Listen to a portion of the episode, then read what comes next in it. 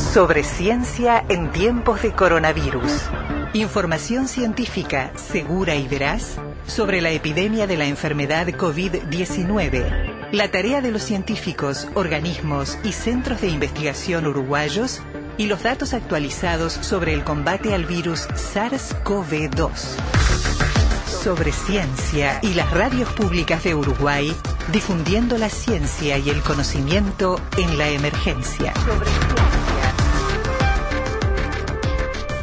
Podemos decir que vamos a conversar con un químico farmacéutico y estamos en lo correcto.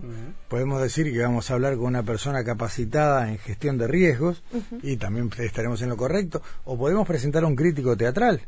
Ah, y no ¿también? vamos a estar Y y no vamos a estar faltando la verdad. correcto. Eh, creo que hay una palabrita que me vino a la mente hace un instante, eh, polígrafo. Era, era una expresión que sabía usar muy a menudo en sus primeros textos eh, Alejandro Dolina cuando se refería a un personaje en particular. Pero bueno, eh, en definitiva, eh, es un gusto saludar a nuestro entrevistado esta noche, que de alguna manera también es, es un poco colega de esta casa. Bernardo Borkenstein, ¿cómo estás? Gracias por estos minutos. Buenas noches, qué lindo recuerdo de Manuel Mandeve, el polígrafo de. Flores. Yo sabía, yo sabía, no, te- no sé por qué, ni por un segundo dudé que ibas a, ibas a saber de qué hablaba. Soy gran fan de, de Alejandro Dolina. Este. Está bien. Y- muy a menudo lo traemos en cuenta también en nuestras conversaciones con, con Nicolás, pero bueno, eh, creo que hay algunas historias del coronavirus que podrían haber caído en el barrio de Flores, ¿no? Sí, sin duda, sin duda. Sobre todo en el barrio de Flores de, de la época del libro Casas Marca- Cartas Marcadas, de la novela, que es un, un Flores invadido por la niebla. Y este y sí, realmente estamos viviendo una época que es extraña. Si te pones a pensar, está el planeta entero alineado atrás de algo. Lo O cual, sea, lo cual ni John Lennon lo hubiera imaginado.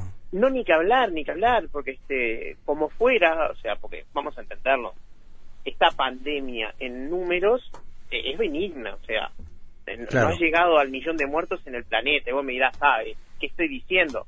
Y bueno, la gripe española este, se cargó a más de 40 millones de personas, este, y en un planeta mucho, en en una zona mucho más reducida. Este, y, y bueno, cada muerte es una tragedia, no, no, no, Sí. no estoy hablando de eso, o sea, es tremendo. Pero una, una pandemia que lo único que tiene es una altísima velocidad de contagio, este, ha logrado alinear a todo el planeta atrás de una causa, cada uno con su forma y con sus políticas, pero ojalá aprendamos algo de esto. Claro, lo que pasa, Bernardo, es que eh, para, para no perder de vista, porque eso que vos decís, mucha gente lo tomó como un argumento para una especie de desobediencia, ¿no? Sí, decir, bueno, en realidad esto no es mortal, eh, ¿por qué hay que tomar tanto recaudo, tanta medida? El problema es, claro, que esto empieza a tener otras tasas de mortalidad distintas cuando la capacidad sanitaria se desborda, y eso pasa cuando justamente la dejas desatendida, ¿no? No, pero aparte que no sea mortal no quiere decir que sea un chiste. Sí, claro. a la Sí, persona que se sí. enferma en esta enfermedad pega en serio, no es una simple, una gripeciña, como dijo alguien. Hablamos de alguien, alguien que vive acá al norte. Eh, hablamos de estadías, lo, lo hablamos hace unos días, ¿no? De estadías en CTI que han superado a veces los 30 días, en algún caso 40 Sí, días, ¿no? Lo y- cual es terrible. Y cuando se requiere ventilación, la tasa de recuperación es muy baja. Sí, o sea, no, no sí. estamos hablando de, de un chiste. Sí, sí, Pero lo que quería decir es que el cuidado es imprescindible y, y la obediencia civil en este momento es imprescindible. Claro, Hay muchos supuestos liberales quejándose del Estado policial y eso, digo, pero en este momento es un tema de supervivencia. Claro. O sea, de esta salimos juntos, es verdad, no es un eslogan. Eh, Este, Sí, Bernardo, decime una cosa. eh, dentro de, de lo que es manejar información vinculada a, a, a Sí. un episodio, en este caso una epidemia, eh, cada día más, potenciado por la facilidad que tenemos para comunicarnos, bueno, reproducimos lo que se debe y lo que no se debe también, ¿no? Y generamos aluviones de, problema, de- de eh. informaciones erróneas. Ahora, una cosa creo yo es que, eh, no sé, cualquiera de nosotros, eh, ilustres bastante desconocidos para la humanidad, eh, amplifique algo erróneo, lo cual no está bien tampoco. Pero cuando un presidente repite algo como inyectarse un, desinfectante. ¿de qué estamos hablando? ¿Qué, qué, te pasa a vos como, como, como químico farmacéutico? O, más como nueva, está tomando hidroxicloroquina como profiláctico, cuando la hidroxicloroquina no es un profiláctico. Vamos a tener un profiláctico es algo que previene la enfermedad. Este, bueno, a mí este, se, me, se me erizan los pelos de la nuca porque es algo terrible. Cuando una persona que tiene poder de replicación en la capacidad de generar opinión pública eh, toma esas conductas de, desaprensivas e irresponsables, es terrible. O sea, si una persona tiene 300 millones de personas a cargo, tiene una responsabilidad enorme. Y este y lo primero, pero así, la primera regla, este, esto lo, lo hablé con este con el magíster eh, Sebastián Peña, un amigo mío que es experto en comunicación en tiempos de crisis. O sea, lo primero es que el gobierno tiene que tomar la voz cantante en las comunicaciones, que es lo que se ha hecho en Uruguay. Eso se ha hecho muy bien. O sea, la voz no puede estar en cualquiera que tenga carisma y pueda ser escuchado, porque en ese sentido estaríamos escuchando los consejos de Maluma. Sí, es lo que nos habilita también a informarnos con fuentes oficiales, ¿no? Sin ningún lugar a dudas, oficiales y académicas. Exacto. Porque un programa de radio que es sobre ciencia puede requerir más flujo de información que meramente las comunicaciones oficiales. Pero sabe a dónde ir a buscar las otras. Ciertamente, por ejemplo, no a YouTube. este, Fíjense que hay un tema eh, no sé si están este, familiarizados con el concepto de falacia lógica.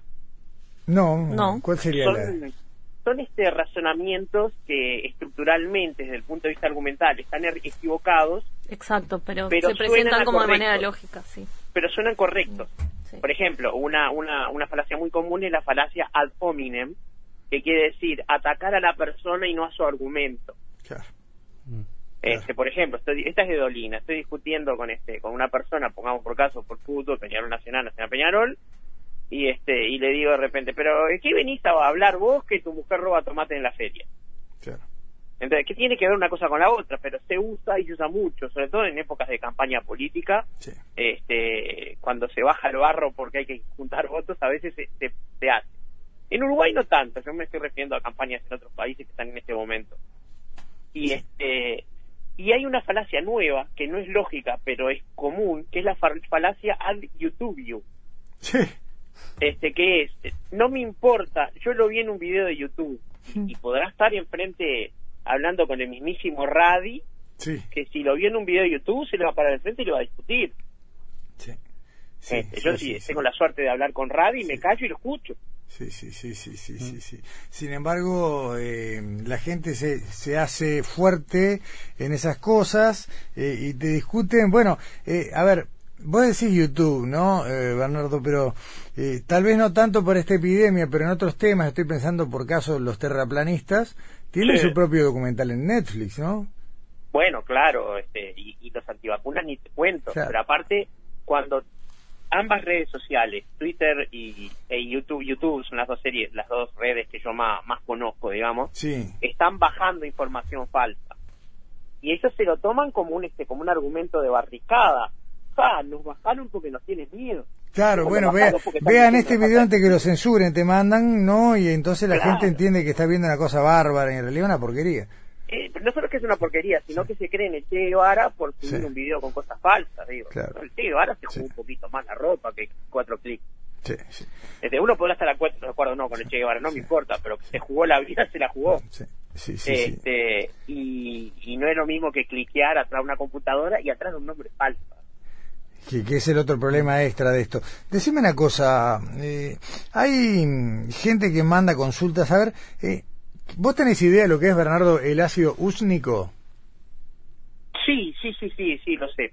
Es este es un derivado del colesterol este que, que se estuvo probando este que se estuvo probando como posible remedio, pero todavía no hay este no hay resultados concretos. Se utiliza mucho en ese tipo de derivados para sintetizar eh, antiparasitarios. Ajá. Se lo usa como precursores. Este sí, escuché que los leí en realidad que, que era uno de los que estaban probando, pero no hay resultados. Sí, un, un oyente ha, ha mandado incluso más de una vez la consulta, eh, bueno, no, no habíamos encontrado referencia, pero bueno, eh, como vos sos un hurgador de informaciones de este tipo, y está bueno, nos venís a dar una mano para, bueno, entrar un poquito en tema. En yo tengo, yo soy generación 86 en Facultad de Química, tenemos un grupo de colegas donde siempre circulamos cosas que, que pueden ser útiles para los temas del momento Claro. y justo un colega había puesto un, un artículo sobre todos los medicamentos que están siendo probados en este momento. Bernardo, ¿tenemos algún apoyo de un sitio web como para detectar si una noticia como lo que hablábamos recién es falsa o no?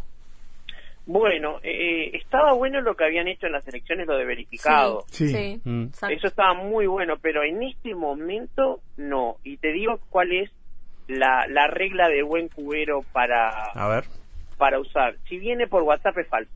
Ujú, Ok. Está bien, está esa, bien, esa es la regla bien. número uno. Sí. Y ahora, a- aquel que, que está interesado en, en no caer en noticias falsas, ¿qué, qué recomendaciones puedes darle? Que tire el celular. Que, no, no, no. No, porque no, es interesante esto que esta lectura que hacéis de, de cómo la población valida las redes Claro. sociales y los diferentes canales de comunicación, como son en este caso YouTube o, o en el caso de, de una red social como Twitter y cómo en general se valida de manera indiscriminada lo que aparece allí. Ahora, una persona que, que está interesado en, en- en no caer en eso, en, en una fake news o, o- o- o equivocarse también, en escuchar a, a gente que no, no está acreditada como para hablar del tema, ¿qué le podés recomendar? Bueno, mira, este, justo esta semana eh, escribí una nota en Montevideo Portal sobre ese tema que me acabas de preguntar. Permitime una pequeña digresión y te contesto la pregunta. Sí, claro. Este, ustedes ha- habrán oído como comunicadores sociales que son el tema de la, la comunicación social, ¿sí? Son comunicadores sociales y la era de la información. Sí. Nosotros estamos dejando atrás la era de la información. Estamos entrando en una era que para la serie Black Mirror era distópica, que es la era de la reputación. Estamos entrando en una era en la cual la reputación y la reputación medida por los resultados en redes sociales fijan las posibilidades de un individuo. O sea que la importancia de las redes sociales es creciente y es muy difícil de filtrar. O sea, re- re- realmente se- es, es algo que, que se está haciendo muy difícil eh, cribar la avalancha de cosas que hay en las redes sociales y de momento lo único que hay para diferenciar una cosa de otra es el sello de marca. Tiene que venir firmado y decir quién lo dijo. Claro.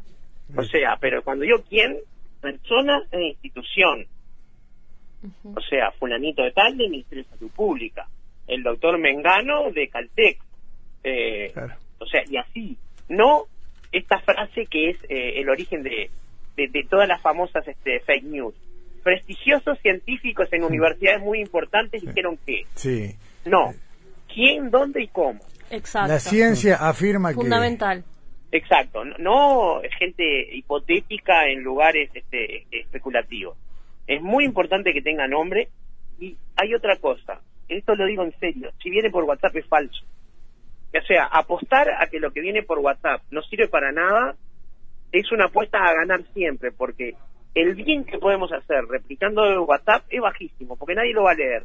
Y el mal es enorme, porque saturamos la atención de la gente que recibe cosas. Y el día que el gobierno tenga que usar el sistema para dar un aviso, nadie le va a dar bolilla. Y ahora, O sea, sí, entiendo igual que en este caso, en el caso de, de, de la ciencia, es muy raro que, que científicos se dispongan a, a mandar un mensaje por WhatsApp para que se viralice. Pero No, claro. eso me Sí, parece sí, sí, súper sí. raro y Sí, pero se han extraordinario. destituidos políticos por pero, esto también. ¿eh? pero claro, se, se han, eh, o sea, muchas veces se, se, se lanzan comunicados por WhatsApp que están pensados y adaptados para, digo, para tener en cuenta eso también, que si, si quizás es una información que está firmada, ¿no? Y que indica la fuente específicamente, no pueda, pueda ser veraz. No sé, no Yo- quiero yo refutarte acá en el aire, pero, pero puede pasar un poco eso. Eh, por supuesto que lo que tú decís es absolutamente así. Pero yo me refería a lo otro. Alguien te manda un audio de esos que dicen reenviado Ah, sí, sí, sí. y abajo te pone, esto lo dijo fulanito de tal y fulanito de tal es uno de los defensores científicos del GACH. Claro. Y, y Ah, lo sí. escuchás y es la voz de una mujer. Sí. Y el nombre que tenés, y cualquier cosa. Sí, O pero sea, aparte eso pasa con las frases, ¿no? La, la- Albert Einstein dijo, no sé, una abeja y una mariposa y en realidad Ein- Sí, y, y sí. la gente lo replica una y le pone de una foto Einstein. de Einstein y después Borges resulta que era un tipo recontra muy así sencillito. Sí, el poema instante de Borges, que nunca escribió Borges. Claro, ese, bueno, ese, ese es terrible, ese, ese pasó por todas, todos los pósters de- de- del mundo. Eh, eh, Bernardo, ¿sabes qué estaba buscando? Porque a, la- a raíz de la pregunta de Carolina que te hizo recién, Sí. pero no la encontré sistematizada en algún lado. El PDCIVA, que ha estado Sí. tan en la arriba de la mesa estos Sí. días por, por, por las razones presupuestarias que todos conocemos, había encarado hace aproximadamente un mes una campaña que habían generado en Twitter eh, una serie de placas justamente derribando mitos vinculados al coronavirus. Eh, si alguien las quiere ver, están en Twitter, pero no están no están sistematizadas. Entonces da un poquito de trabajo encontrarlas. Pero bueno, la cuenta de Twitter de Pedesiva es muy fácil, es arroba Pedesiva, y eh, pueden encontrar eh, unas cuantas dudas eh, respondidas a través de lo que han sido estas elaboraciones. En, en- en todos los casos no solo están las respuestas, sino que también están los argumentos, ¿no? Es decir, bueno, ¿por qué esto no es cierto? ¿Por qué esto...? Y, y eso es la otra parte de la respuesta a Carolina. Claro. Este, si vos, por Claro. ejemplo, tomás una de esas placas y la replicás por WhatsApp, sigue teniendo el aval del PDCIVA. Claro. Sí, sí, sí, sí. sí. Pero Claramente. tendría que ser algo que se lo mando a una persona porque esa persona lo necesita, no a 400 personas acríticamente. Claro. Totalmente. Mira, más o menos para, para el 20 de abril, por ahí digo, porque si uno va bajando en la tira de Twitter de Pedesiva, más o menos por ahí están la- las distintas placas, ¿no? Que tienen que ver con hacer gárgaras con agua tibia, con sal o vinagre elimina el virus. ¿Te acordás que arrancamos con eso cuando ¡Qué empezamos? barbaridad! ¿Mm? Este, el otro día me preguntaron eso mismo. Mira, con vinagre lo único que puedes hacer es aderezar la ensalada, como mucho limpiar los bronces de la cocina. Ah, bueno, lo de los Pero bronces, quedan no lo bien, los- tenía. pero quedan bien los bronces. No lo tenía. Con Lo como bicarbonato con, con vinagre y quedan brillantes como si fueran nuevos. Sí, sí, sí, sí, sí, sí, justo el otro día Este- estaba buscando, eh, justo hace unos días tenía que limpiar una cosa y sí, todas las recetas tenían vinagre, vinagre y bicarbonato. Eh, Ana Durán también nos está dando una mano en este momento. y con este con con este con agua caliente nada porque si no lo- los rusos nunca tendrían una enfermedad porque toman el té de samovar a 100 grados Y nosotros tampoco tomamos mate arriba de 80. no no no hay que tomar por encima de 80 y lo otro el agua con sal es buena pero para enfermedades bacterianas para una angina. Bien, no para enfermedades virales. Bien. Entonces, si uno tiene una angina bacteriana de esa pultiforme bueno ahí sí unas gárgaras con sal ayudan a, a procesar más rápido Claro. pero nunca para una enfermedad viral Mira, otra, otra, Bien, o- otra, derribado. sí, sí, otra de las placas de Pedesiva, ¿no? El biomagnetismo no elimina el coronavirus. Eh, ¿A quién se le puede pensar, eh, no, que con una serie de imanes podés, eh, bueno, eliminar un microorganismo? Gustavo, y si yo te digo que una vez me encontré con un artículo sobre biofecomagnetismo, ¿Eh? lo creas o no, lo que lo que acabo de decir. Este, yo no sé si había que comer los imanes primero o qué, pero este no quise averiguar, te soy sincero, no voy a tocar de oído, no quise averiguar, vi la palabra, vi el artículo y lo dejé ahí. no, déjalo ahí. A mí esto me recuerda una vez en un, en un grupo de WhatsApp con algunos amigos en común, Bernardo, eh, que alguien también fue muy al principio, cuando esto recién empezaba, que puso, bueno, el, el coronavirus, eh, el nuevo coronavirus muere a los 27 grados, ¿no? Entonces había que tomarte... Y, y, y, y empezaron a repetirlo, ¿viste? Uno y otro y otro, y qué bueno. Y hasta que alguien, el, el pinchaglobos, que nunca falta, pone... Eh, señores, el cuerpo humano está arriba de 35. Claro. No, si el virus muere a 27 nunca podría infectar a una persona. Claro. No, sin embargo, fueron varias horas de gente diciendo, bueno, ay, yo tomo té, yo tomo mate, qué bueno que este que no. Eh, Qué eh, interesante eso que acabas de decir, Gustavo, porque eso es lo que muestra lo importante de, de- de acceder a, a fuentes que realmente expliquen el tema de la ciencia. Programas como este son in- inapreciables en cuanto a lo valioso que son. Mira, el virus efectivamente se muere a 27 grados, pero en el mundo exterior. Los virus son eh, estructuras extremadamente frágiles. Si no infectan enseguida, se inactivan muy rápido. O sea, porque no están en condiciones de sobrevivir mucho tiempo. Por lo general, hay excepciones. Entonces, un virus sobre una planta de acero a 27 grados se inactiva. claro, Pero en las condiciones húmedas y en presencia de células vivas a 36 grados y medio como estamos nosotros, lo que tiene es todo lo que precisa para infectar. claro, claro, O sea, es muy distinta la condición de un virus Claro. in vitro que in vivo. claro, Entonces, claro, no se puede extrapolar.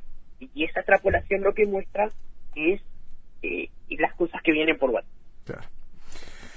Bernardo, eh, claramente que podríamos seguir hablando 20 minutos más como locos, pero lo cierto es que tenemos que hacer la tanda y se nos ha volado el tiempo. Espero que, no sé, no sé qué esperar, qué desear, si que la epidemia siga un poco más para volver a charlar o que la próxima conversación ya la tengamos en un contexto de, bueno, pasó la epidemia y ahora qué tenemos la próxima conversación cuando quieras y ojalá sea en el mejor contexto posible. Ojalá que sí. Bernardo Borgenstein, eh, químico, entre tantas otras cosas, fundamentalmente divulgador científico, que creo que es la que mejor te queda. Muchas gracias. Muchas gracias. Muchas gracias, hasta pronto. ¿Tiene dudas sobre el coronavirus? Sobre ciencia, habilita el WhatsApp 098 2243 32 para recibir sus audios con preguntas sobre la epidemia, las que serán respondidas por los principales expertos de Uruguay.